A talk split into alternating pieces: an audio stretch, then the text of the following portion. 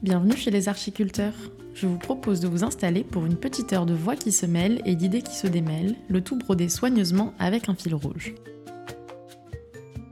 Aujourd'hui, on rencontre ceux qui transmettent leur savoir aux archiculteurs en herbe. Des professeurs, deux ingénieurs, une chercheuse et même une jeune diplômée. On parlera de l'importance de la pédagogie, d'autres manières d'apprendre que l'on pourrait inventer ou réhabiliter, en étant ancré dans une réalité constructive par exemple. Et puis de ce qui cloche aujourd'hui, et ce depuis l'école primaire. Vers la fin de mes études, on nous a permis de nous questionner sur les dispositifs pédagogiques, et même parfois d'en inventer collectivement. Pour Marielle Massé, dans son ouvrage Nos cabanes, étudier aujourd'hui, c'est souvent travailler à comprendre et à toucher un monde dont on s'exclut a priori, vers lequel on accepte de ne tendre que depuis les limbes, en attendant d'être choisi, en attendant qu'on vous sélectionne, qu'on veuille bien vous faire travailler. Alors qu'est-ce que l'on devrait enseigner pour permettre aux générations futures d'inventer de nouvelles manières de se positionner? Clémentine Laborderie et Yves Perret ont tous les deux réfléchi à cette question, en enseignant dans les écoles d'architecture de Toulouse et de Saint-Étienne. C'est toujours pareil, hein. quand on commence à s'intéresser à un sujet, on a l'impression que tout le monde en parle parce que, en fait, c'est juste qu'on s'est déplacé de milieu. Hein. non, mais c'est vrai parce que je me rends compte souvent, je me dis, ah non, mais en fait, tout le monde parle maintenant de matériaux biosourcés. Bah non, c'est juste que je m'intéresse à ça et donc du coup, je, je vois que des gens qui en parlent. Mais euh, quand je reviens à l'école, à chaque fois, ça me fait une bonne piqûre de rappel. ah oui, non, mais ça reste encore très marginal.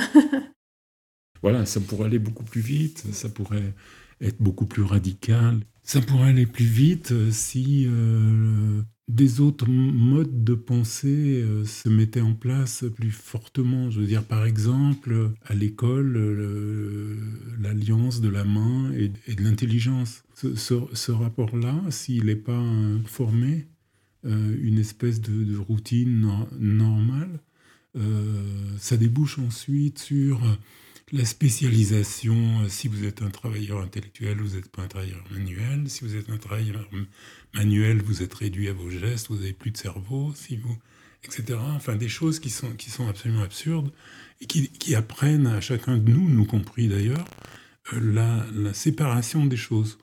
Or, l'architecture écologique, c'est exactement l'inverse. La liaison et les rapports changeants entre les choses qui sont, qui sont centrales, c'est les liens qui sont centraux, et pas chaque chose prise pour elle-même et, soigneusement isolée dans une discipline. Euh.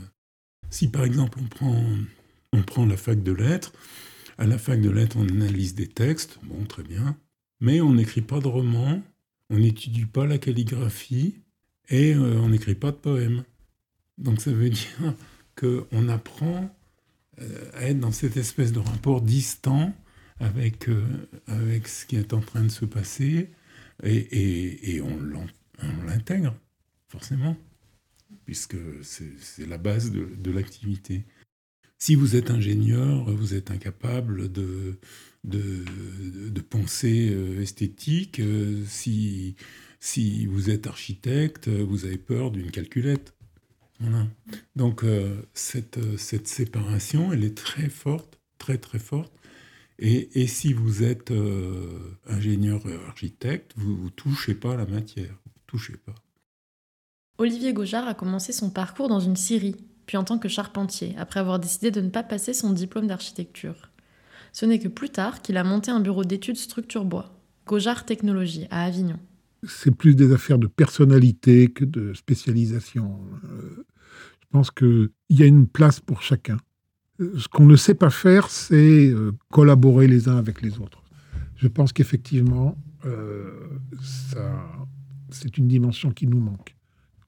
Cette capacité à, mutualiser nos compétences individuelles. Qui, parce que chez chacun d'entre nous, le dosage est différent entre ce en parce qu'on est tous et généralistes et spécialistes.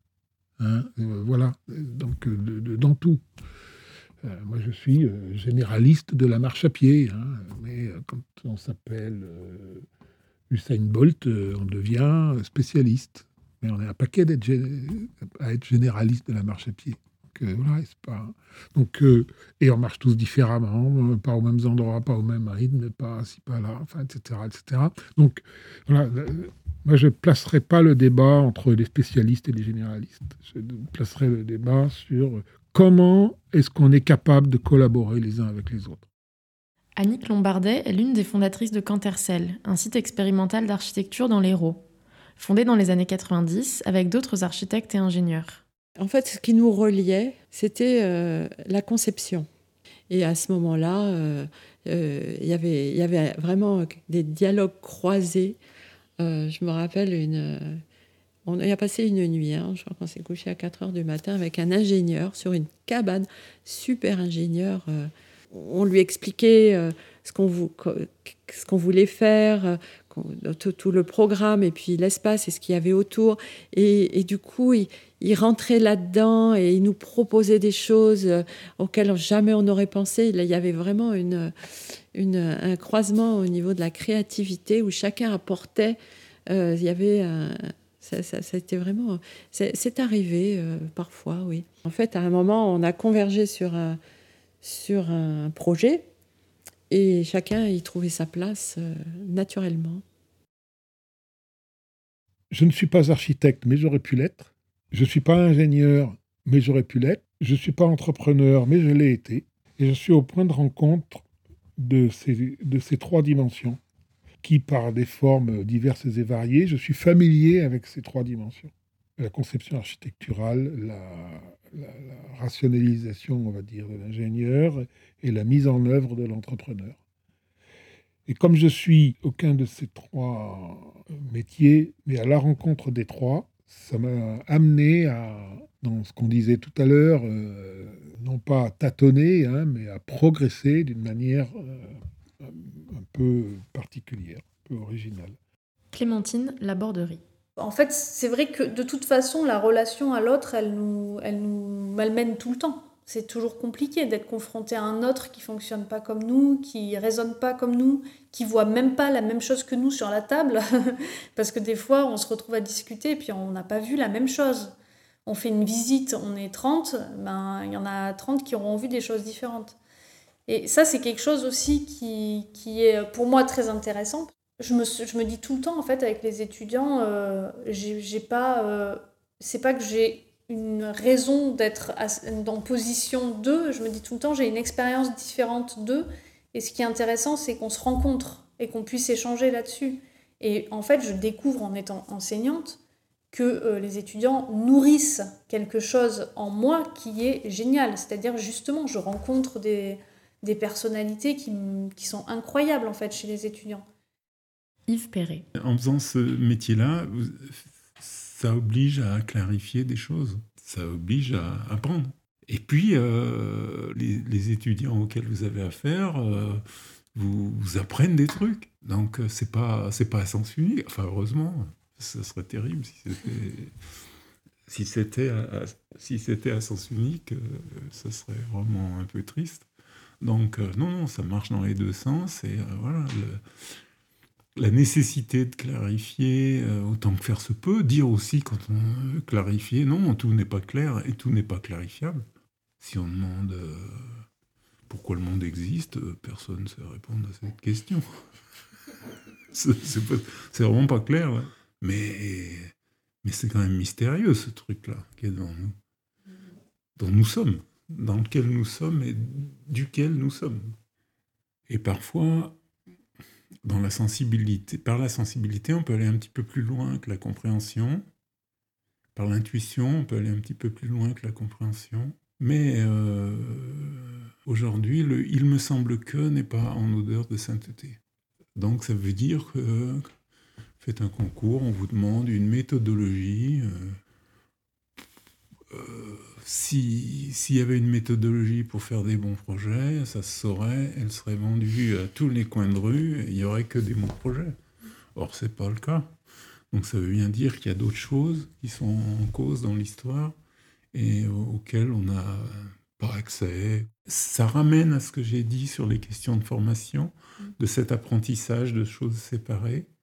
Il y a des choses qui sont... Euh, on sait qu'il ne faut pas faire un enduit au ciment sur du pisé, ça on peut le démontrer, mais euh, le temps de séchage de l'enduit, ça dépend s'il y a du verre. Voilà. Donc, et, ça dépend de qui a fait l'enduit, et ça dépend, etc. Et c'est justement ça dont il faudrait apprendre le caractère extraordinaire, et l'intérêt de la surprise, et l'intérêt de la découverte, et de l'intérêt de l'attention qu'il faut porter. Et cette, euh, ce type de connaissance, qui n'est pas une connaissance qui relève de l'explication, mais qui relève de la, du cumul d'expériences, de répétition de gestes, de, de, qualité d'attention, de une intimité avec la matière qui, qui, a été construite, cette intimité, petit à petit, pendant une longue, euh, longue, longue période.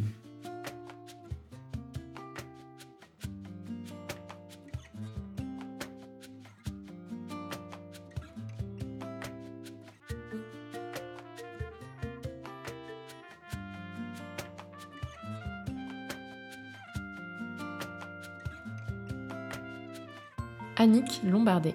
Euh, l'équipe de base euh, qui est venue à Cantercel, on, venait d'un même atelier euh, à l'école spéciale d'architecture. L'atelier s'appelait Sens et Espace. Et, ça a été une, pédagogie qui a été développée par Hervé Ballet, notre enseignant donc, et qui faisait partie des fondateurs ici.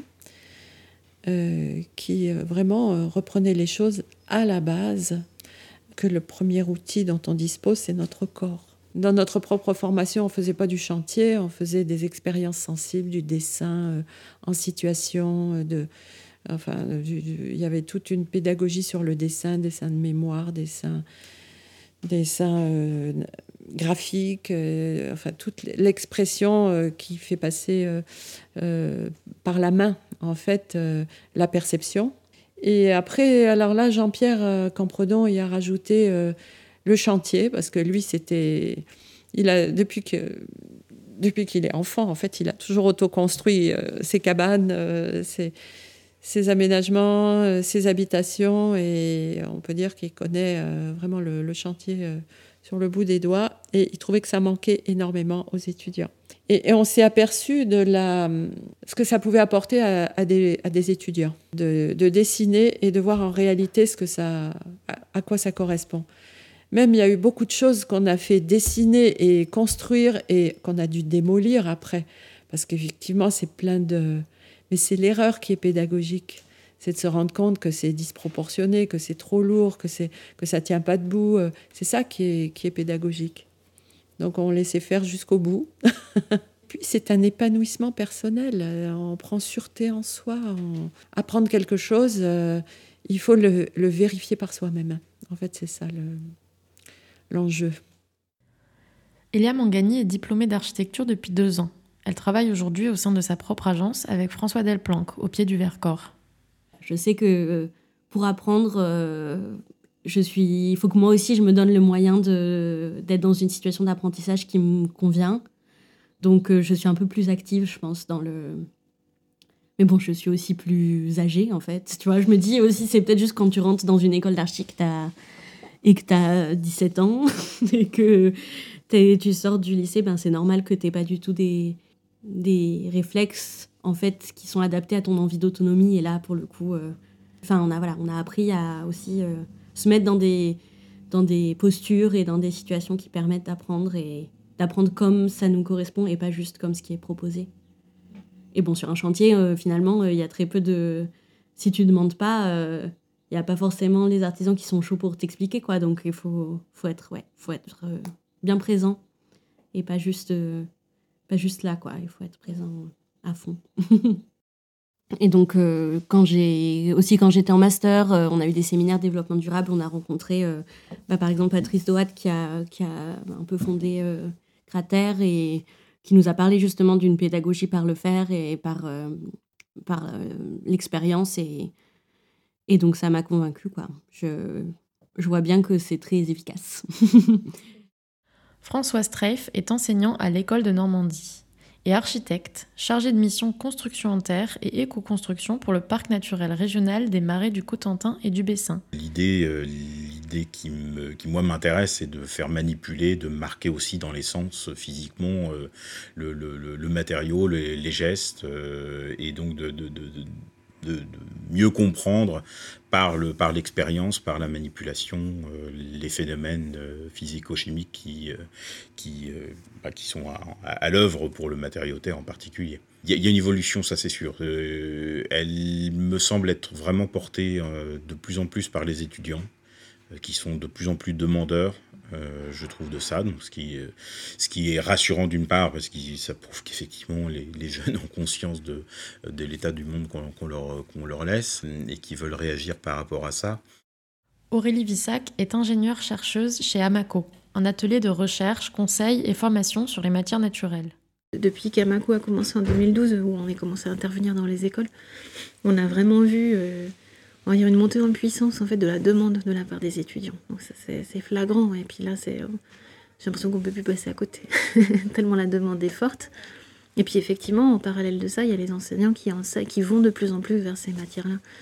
Et euh, oui, j'ai l'impression que c'est vraiment, que c'est vraiment, que ça s'ancre vraiment maintenant. Mm. Et dans toutes les écoles.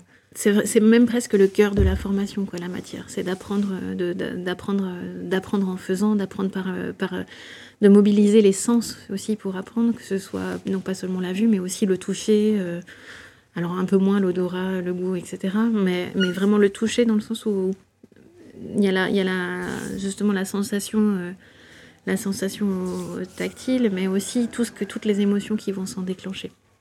Et donc c'est pas seulement apprendre à faire des gestes, mais c'est aussi voilà, être au contact de la matière, la manipuler. Parce que par le toucher, par la manipulation de la matière en général, on, se, rend, davantage compte de, ses possibilités, de ce qu'elle peut nous offrir, etc. Et donc c'est vrai que toutes nos formations partent de, cette base-là. Et donc on met beaucoup d'ateliers sensoriels dans nos formations, souvent on commence par ça, parce que ça permet aussi euh, de mettre les apprenants, en fait, que ce soit en formation initiale ou en formation professionnelle, dans cette ouverture-là d'esprit, de, se dire, de, les défaire en fait d'idées préconçues et de, de, ce contact avec la matière va permettre d'aller plus loin, enfin simplement dans les apprentissages. Euh, par cette posture-là, justement, euh, d'éveil hein, des sens euh, avec la matière.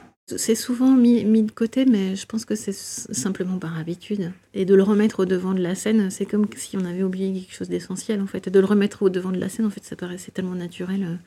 Et souvent, c'est très bien reçu, en fait, quel que soit le public.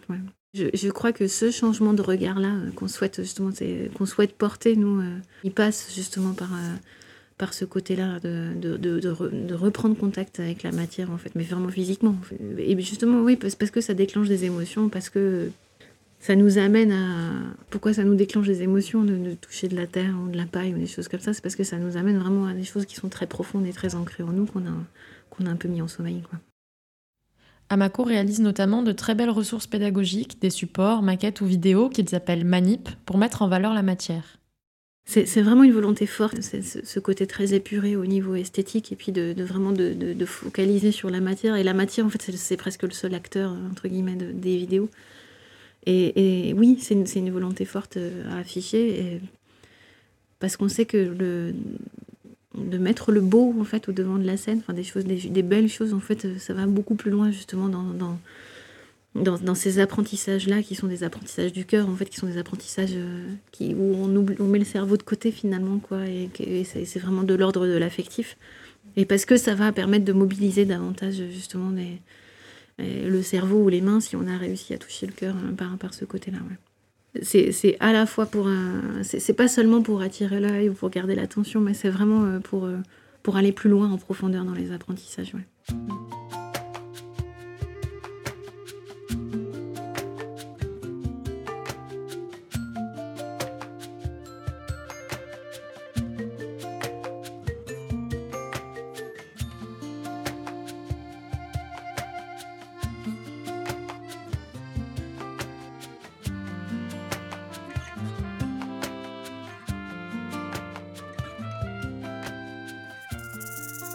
Caroline Grelier enseigne à l'Africa Design School de Cotonou, au Bénin. Elle est aussi engagée au sein de l'Atelier des Griots, une ONG qui organise notamment des ateliers d'architecture par et pour tous, avec une approche participative.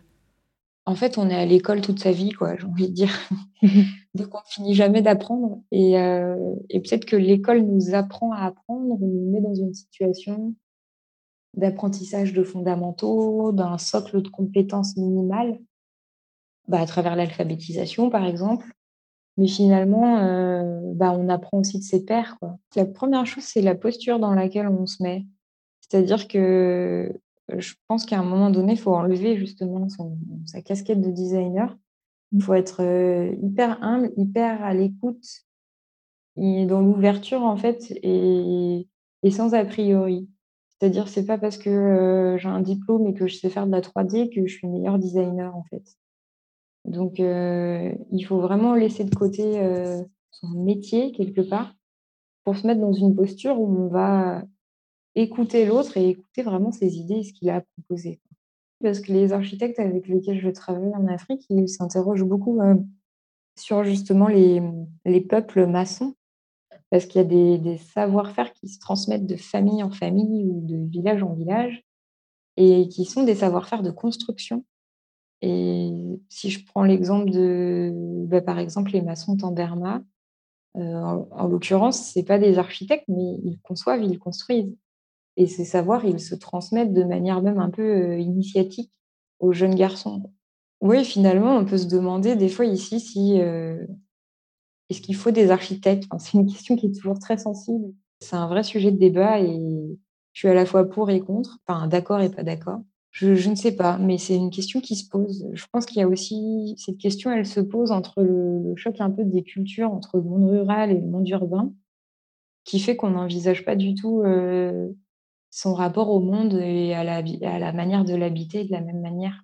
Je pense que dans les milieux ruraux, euh, enfin là je parle plus en contexte béninois, hein, mais euh, finalement on n'a pas besoin d'architecte, parce qu'effectivement il y a ce savoir-faire de construction, c'est une construction traditionnelle qu'on ne cherche pas à, évoluer parce qu'elle est traditionnelle et parce qu'on tient à ce qu'elle reste comme ça et parce que, voilà, bon après je ne vais pas rentrer dans le détail, mais il y a aussi des enjeux culturels, traditionnels, spirituels parfois dans ces constructions. Donc, euh, il y a toute une, logique et une écologie autour où finalement, il n'y a pas l'intervention d'un architecte. Clémentine Laborderie est aussi chercheuse. Elle écrit une thèse à propos des dispositifs pédagogiques permettant d'ancrer les études dans une réalité constructive, au plus près de l'artisanat local. Alors moi j'aurais presque envie d'enseigner l'architecture sans architecte, quoi. C'est-à-dire d'apprendre de, tout ce que les autres pensent de l'architecture, comment, comment ils la pratiquent, comment ils interviendraient. Dans la première année de ma thèse, j'ai eu la chance de partir au Mali, donc à l'école d'architecture de Bamako, où, euh, en fait euh, je suis partie pour plusieurs raisons. D'une part parce qu'ils font des chantiers écoles, et que ça, ça m'intéressait vraiment, de voir comment les étudiants étaient mis en situation de chantier, comment ça pouvait se passer. Et, euh, en fait, là, j'ai découvert comment bah, les étudiants, on les emmenait tout le temps dehors de l'école, on leur faisait rencontrer vraiment les acteurs locaux, que ce soit de la construction ou de l'architecture. En fait, c'était assez varié. Et cette, j'ai trouvé ça vraiment intéressant, en fait, d'emmener les étudiants sur le chantier, de les emmener sur faire des visites, je pense euh, de plus en plus, je me rends compte aussi que mon parcours euh, d'avoir appris sur les chantiers, c'est-à-dire qu'un CAP, je, je, dis tout le temps CAP, mais finalement il y a beaucoup de gens qui ne savent pas comment ça se passe. Un CAP, c'est une semaine par mois on est à l'école et les trois autres semaines on est en entreprise. Donc en fait on apprend beaucoup plus dans l'entreprise, donc au contact du chantier de la réalité et d'un maître d'apprentissage qui a été désigné dans l'entreprise. Et, donc, du coup, il y a une énorme part d'apprentissage qui se fait in situ et qui se fait dans, une action concrète. Et, et, ça, je trouve que c'est aussi quelque chose de très difficile quand on est à l'école, de faire des projets euh, fictifs, de faire des, des actions qui n'ont pas de portée dans la réalité, en fait, qui n'ont pas d'enjeu. Parce qu'en en fait, on n'agit pas du tout de la même manière. Enfin, c'est évident, quoi. Il y a beaucoup de je, je trouve, d'étudiants qui s'impliquent à côté parce qu'ils ne trouvent pas encore forcément ce qu'ils cherchent au sein des écoles. François Streif. Parce que voilà, il y a une, enfin, une espèce de formalisme euh, de, de, de l'enseignement en architecture qui fait qu'on n'a pas toujours une, une, grande, une grande liberté ou une grande souplesse d'adaptation. Donc euh, le, la, beaucoup d'étudiants que je vois ont, ont une capacité à, à, à trouver ailleurs du chantier participatif, de l'implication éventuellement dans des, dans des ONG, des associations pour aller bosser à droite, à gauche, monter des projets, voilà, et, construire véritablement, pas uniquement concevoir derrière l'ordinateur, mais se mettre à, à, manipuler les matériaux. Et donc voilà, ce qui, ce qui montre d'une part que ça n'est pas toujours possible et faisable dans les écoles. Donc ils, ont la capacité à les trouver ailleurs, cette, euh, cette possibilité-là. Alors peut-être que c'est pas non plus aux écoles de, ne faire que ça. Là, il y aurait un, débat à faire. Mais, euh, mais voilà, il y a... cet équilibre-là, les étudiants aujourd'hui sont assez, euh, assez bons pour, je trouve, pour trouver trouver ça et aller dégoter euh, un chantier participatif ou autre pour euh, voilà, se faire un peu la main et, et, faire le lien entre ce qu'on leur enseigne en conception et ce qui, ce qui, se fait en construction.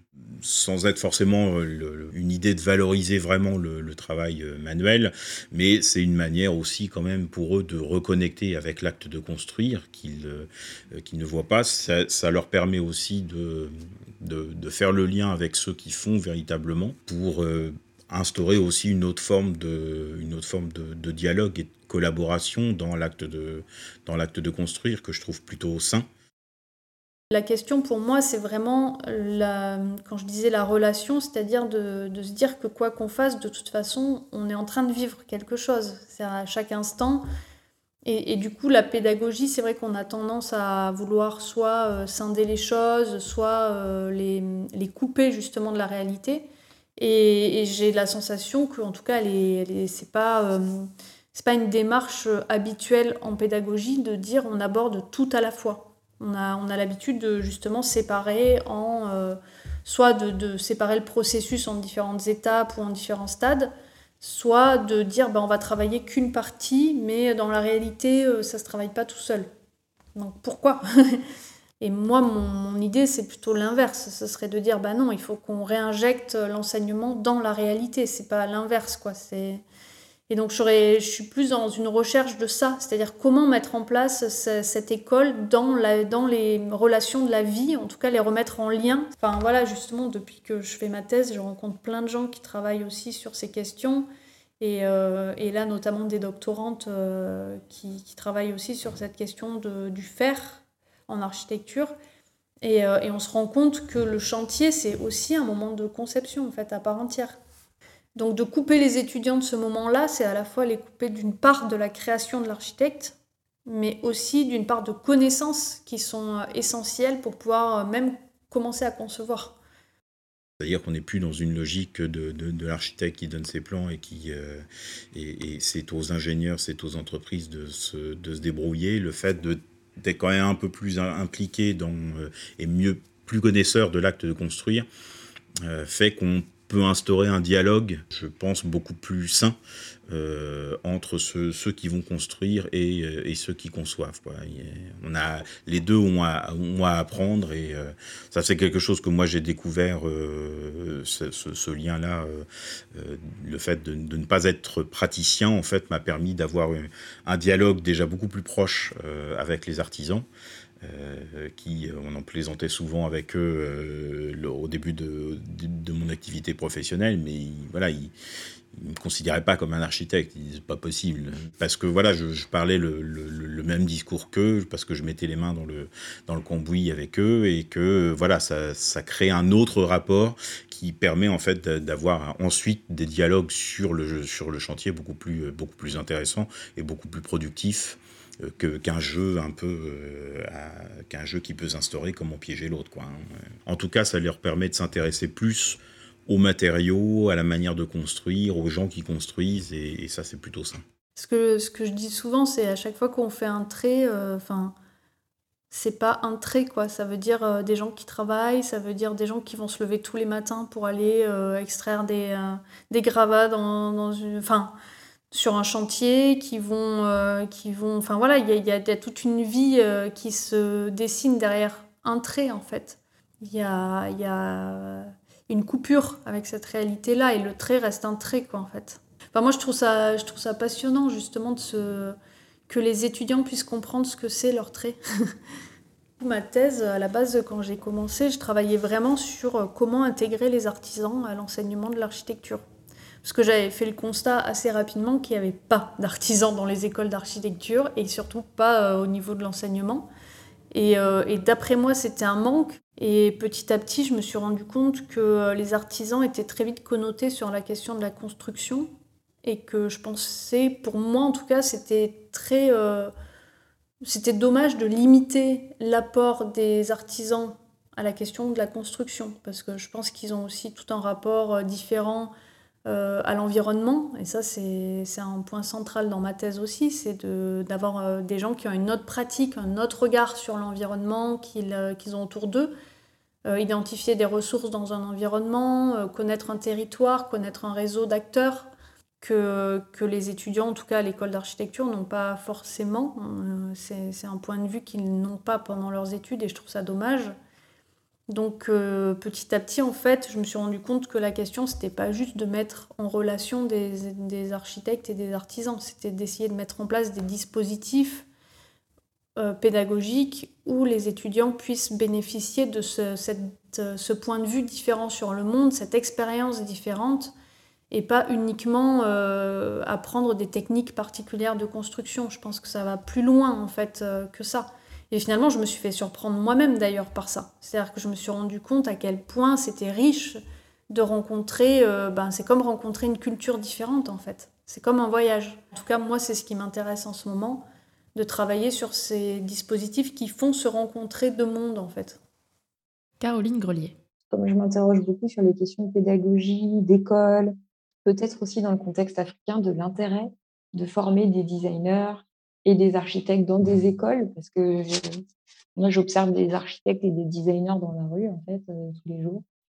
Donc c'est des questions qui m'interrogent et euh, le principe de l'atelier des griots, c'est de travailler avec des communautés locales pour régénérer leurs espaces publics. C'est une ONG d'architectes et de designers, une ONG béninoise, donc il y a vraiment cette dimension participative aussi qui m'est très chère et qui rejoint l'innovation sociale et qui questionne la posture finalement du designer et de l'architecte dans le cadre d'un projet où on est bah, plusieurs euh, expertises mélangées, que ce soit, même si j'aime pas trop ce terme, des savoirs experts qui, soit disons, sont experts parce qu'ils ont un diplôme, et puis des savoirs non experts, mais qui finalement ont parfois plus de valeur qu'un diplôme.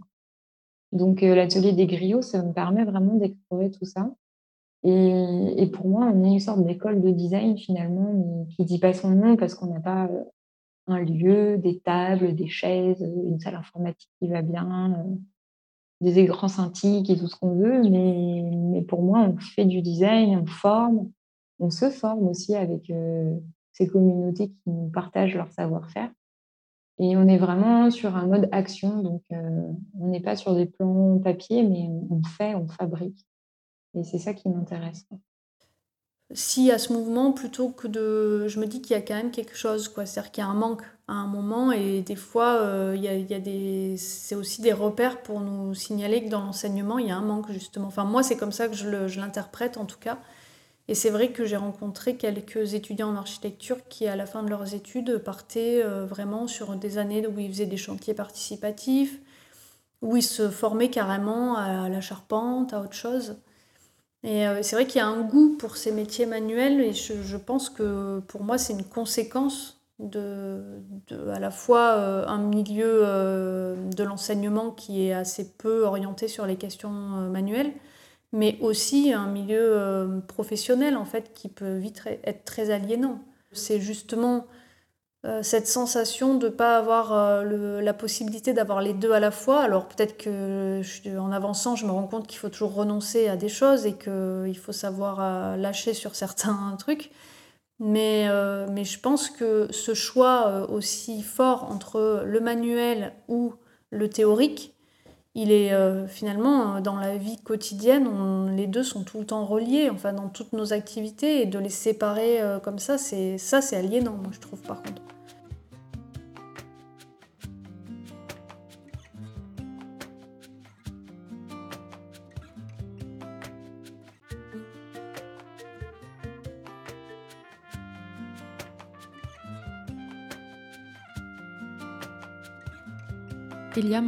Dès qu'on cherche une offre d'emploi, on sait que tout ce qui compte, c'est qu'on sache maîtriser les logiciels de dessin. Et c'est malheureux parce qu'on n'est pas, pas que des dessinateurs. Et surtout, il existe plein de dessinateurs qui cherchent du taf et qui n'en trouvent pas. Donc, c'est d'une absurdité euh, totale. Euh, et en plus, euh, après, si tu ajoutes à ça tous les problèmes de.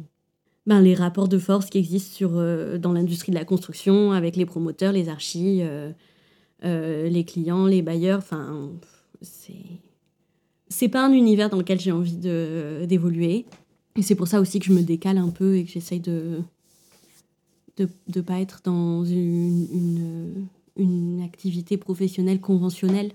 Donc, par exemple, dans, ma, donc dans mon atelier d'architecture que j'ai avec euh, François, euh, moi, je fais très très peu de dessins en fait sur l'ordinateur parce que euh, c'est pas quelque chose qui me plaît.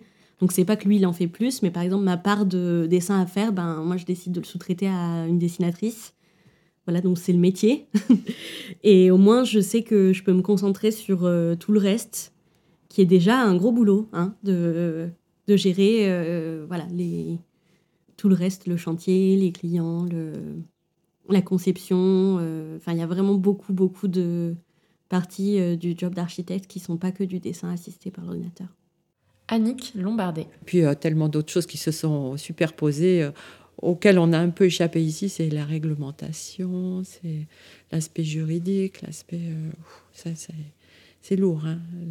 Du coup, la, conception, elle, en revient On croise toutes les grilles et on voit où est-ce qu'on peut passer euh, au, travers du tamis.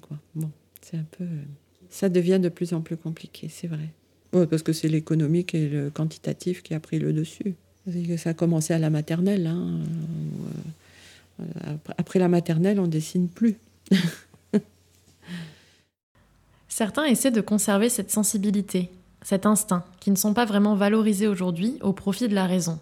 C'est le cas de Fabienne Marcoux, qui est architecte et enseigne à l'école d'architecture de Lyon.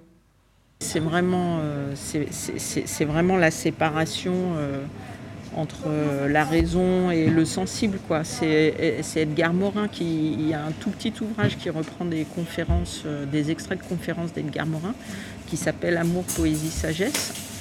Et dedans, il explique très clairement entre euh, l'homo sapiens et l'homo démence, et qu'à un moment, il y a l'arbitrage qui a été fait que pour le sapiens, c'est-à-dire que la raison, et qu'on a oublié le côté démence qui est, qui est tout ce qui nous ramène à l'intuitif, au sensible, quelque chose qui se mesure pas véritablement euh, avec la science telle qu'on la connaît.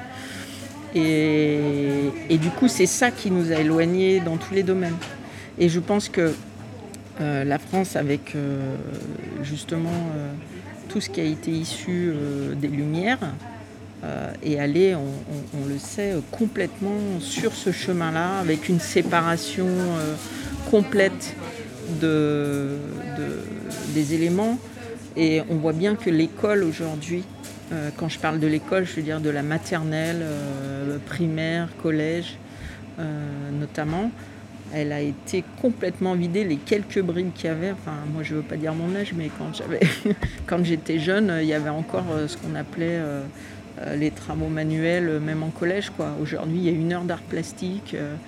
Euh, je vais dire un peu vulgairement, mais qui emmerde un peu tout le monde, 90% des élèves, parce que ça ne fait pas sens. Et on est dans cette séparation encore euh, dans les apprentissages euh, qui, qui n'est absolument pas ce qu'on ce qu'on vit et ce que, ce que le monde d'aujourd'hui a, a, besoin. Donc aujourd'hui, voilà, même les écoles, les écoles d'ingé, elles avancent beaucoup sur ces, questions de développement personnel, de questions personnelles, de, la question de la sensibilité, de, de, pouvoir faire re-rentrer euh, dans l'entreprise euh, l'entièreté de la personne et pas euh, seulement les 20% qui sont liés à son cerveau. Parce qu'en plus, on sait bien que notre cerveau, c'est que 20% de nos... Enfin, je dis ça c'est ma conviction aussi, mais, mais ce n'est qu'une petite partie de nos, capacités, euh, euh, vraiment. Donc, euh, donc ça, c'est un... Ouais, faudrait vraiment avancer culturellement sur, sur les choses et, sortir de, de, cette, de, cette séparation historique. Hein.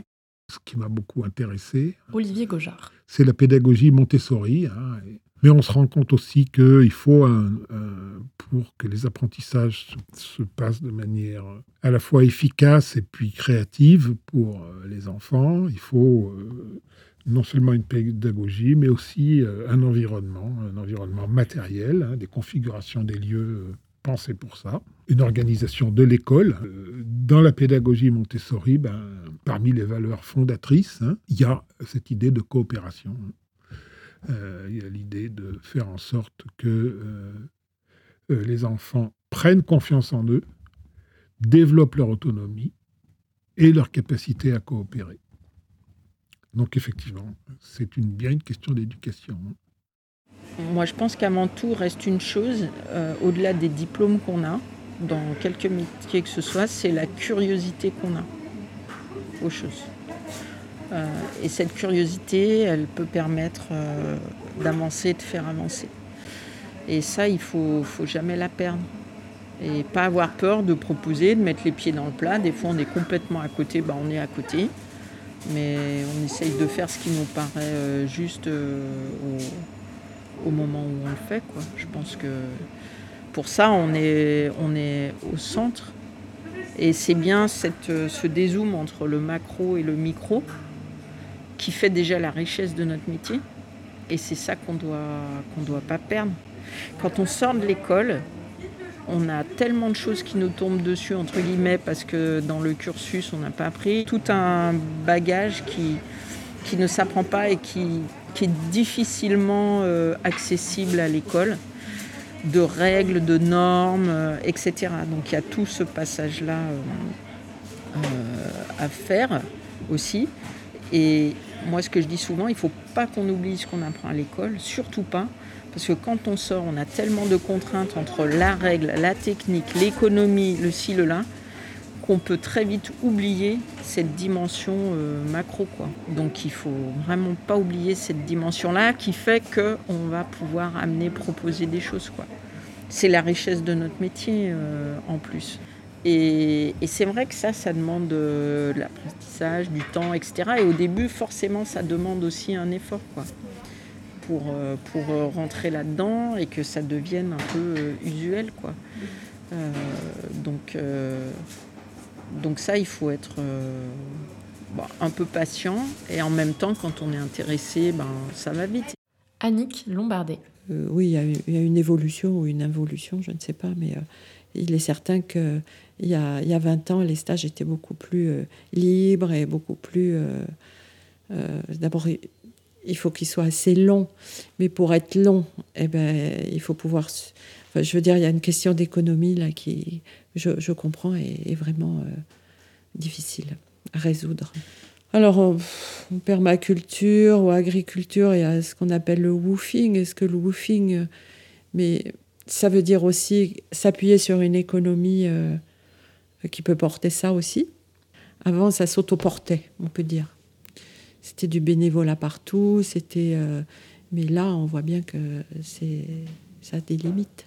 Clémentine Laborderie. Et la question économique, euh, il y en a plusieurs qui essayent de, l'aborder euh, dans l'enseignement de projet ou même dans l'enseignement de construction. Enfin, chacun l'aborde comme il veut. Mais en tout cas, on voit bien que c'est un manque, cette question-là. Moi, j'ai eu un peu la sensation euh, qu'on ne voulait pas nous, nous, révéler un peu le prix des choses parce qu'après, tout d'un coup, on devenait, euh, on devenait des concurrents directs. Ouais, ça c'est possible. C'est vrai que je me suis déjà questionnée euh, sur ça, justement, de pourquoi on ne veut pas nous le dire. Et sachant que moi, quand j'étais sur les chantiers aussi, j'avais souvent posé des questions à mes patrons hein, en leur disant Mais ça coûte combien un linteau Ça coûte combien quand on fait ça et pareil, c'était très euh, flou, en fait. Il me disait jamais vraiment les prix. Euh, et j'ai l'impression, un peu euh, ce que vous dites, que du coup, c'est le moment où on se jette dans l'entrepreneuriat ou dans le dans le fait d'ouvrir sa propre entreprise que là en fait on découvre le monde et on doit faire son expérience mais mais quelque part je le comprends pas vraiment en fait même je ne comprends pas pourquoi c'est tabou euh, d'en parler quand on a un entretien d'embauche, je comprends pas pourquoi c'est tabou d'en parler à d'autres moments. Euh, enfin, Je le comprends, mais en fait, je trouve pas ça normal. C'est plutôt ça, en fait. Je, je, le comprends, c'est je le constate en tout cas. Hein. C'est vraiment l'argent, c'est un sujet un peu tabou. Ouais.